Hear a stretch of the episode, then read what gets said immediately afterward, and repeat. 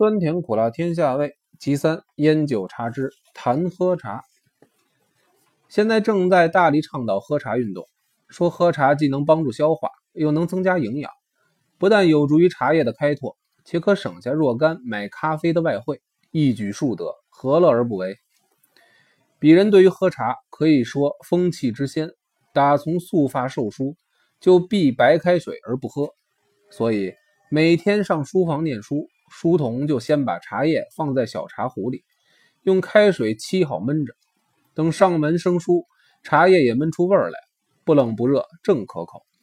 所以不但养成了喝茶的习惯，而且养成了喝燕茶的本事。假如今天晚饭吃的有点油腻，来上两碗又热又艳的浓茶，不但消食化痰，到晚上脑袋一沾枕头，照样呼呼大睡。绝对不会两眼瞪着帐顶数绵羊。鄙人虽有卢公之癖，可是对于日本茶道觉得过分严肃，失去了一个义字。咱们粤闽一带的功夫茶好则好矣，可是又觉得太麻烦，所以我对于茶敢说喝，不敢谈品。因为爱喝茶的缘故，倒也喝了几次难得的好茶。四川藏元老人傅增香在北平。算是藏书最多的真本版本鉴定专家了。恰巧我买了一部明版的《姓李大全》，请他去鉴定，他愣说清朝版本仿刻。我这部书是琉璃厂来勋阁刚买的，于是打电话让来勋阁老板来富宅研究研究。结果校对出我这部书有明成祖一大篇大字序文，确定是明刻原版，一点也不假。反倒是父老收藏的一部书真虚假，算是残本。藏书家岂能收藏残本？我因为买这本书是研究学问，真假版本对我来说都是毫无所谓。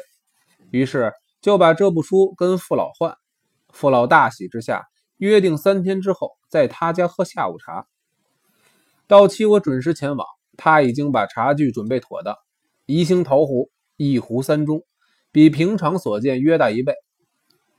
炭炉上正烧着水，书童说：“壶里的水是早上才从玉泉山天下第一泉集来的。”父老已拿出核桃大小、颜色圆黑的加茶胶一块，据说这是他家藏的一块普洱茶，原先有海碗大小，现在仅仅剩下一半多了。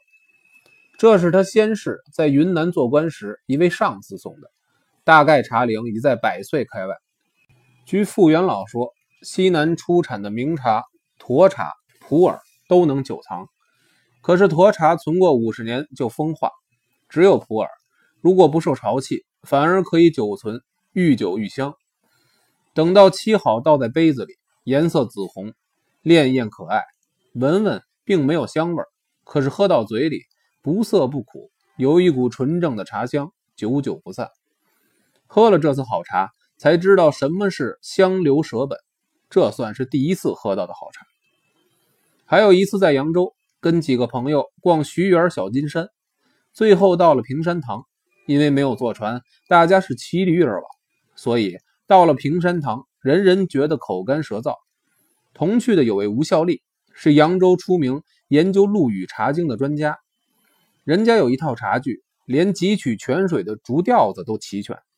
同游的时候，看他肩上背了一只锦囊，此时打开一看，是一只双套盖的小锡罐，从竹勺取出不到一两茶叶，看样子论叶形大小、书卷的情形，也就是雨前所采。而特别的是，每片茶叶都隐泛白光，心意幽抚，抚而不裂。没喝到嘴，倒也看不出这个茶叶有什么出奇的地方。等到焖好了，往杯子里倒。斟满过杯口，茶水还不外溢，那是证明平山堂天下第二泉的泉水果然名不虚传。等茶一进口，一缕说不出的似淡实浓的香味直透心脾，可以说这种茶香有生以来未曾得尝。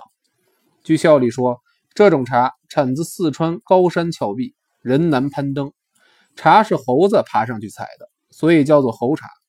他的舅兄。在川经营茶叶，知道他讲究喝茶，所以三五年回趟家就带个二三两的猴茶送他。这种茶在前清向来是列为珍贵的贡品，每年由四川总督碎石进贡，只能论两，不能论斤进城。这种茶不但能够克制消水，而且功能明目清脾。这是我第二次喝到的好茶。第三次喝好茶是在汉口汉润里方颖出家，他存有极品的黄山云雾茶。尽管听说他有好茶，可是朋友们谁也没喝过。有一天星期例假休息，逼着清早到他家聊天，打算约他吃中午饭看电影。他说中法储蓄会昨天开奖，我们先对对，如果运气好，也许能够中个千把块钱。不料一堆号码，他猛不丁的跳起来。他那份储蓄单不但中奖，而且是一万元的特奖。在民国二十来年的时候。一万元可不是个小数目，不但他欢欣若狂，我也跟着高兴。两个人门也不出了，让大吉春送几个菜来吃饭。按说中奖应该喝点酒才够意思，可是他说饭后我要请你喝点好茶，所以咱们吃饭不喝酒。一喝酒，待会儿就喝不出茶的滋味儿。他家是安徽省有名的大茶商，自然有精巧的茶具。等茶沏好，斟到盅里。他不让我喝，让我先看，也不知道是水蒸气还是云雾，在钟上七八寸的地方飘忽了好久才散开。再斟第二盅，仍旧是雾气迷蒙的。所谓真正的云雾茶，鄙人算是大开眼界了。等两盅茶喝完，他把壶盖打开，指给我看，差不多有三分之一茶叶仍然卷而未出，根根挺立。我想，这就是所谓的。几起几枪了，茶进嘴有点苦苦的，可是后味又香又甜。我所喝过的好茶，算起来可能以此为最了。来到台湾二十年，我就是喝最上等的双熏茉莉香片，喝到嘴里总觉得不大对劲。台湾各公司机关有的开会讲究用咖啡，但远不如香喷喷的茶好。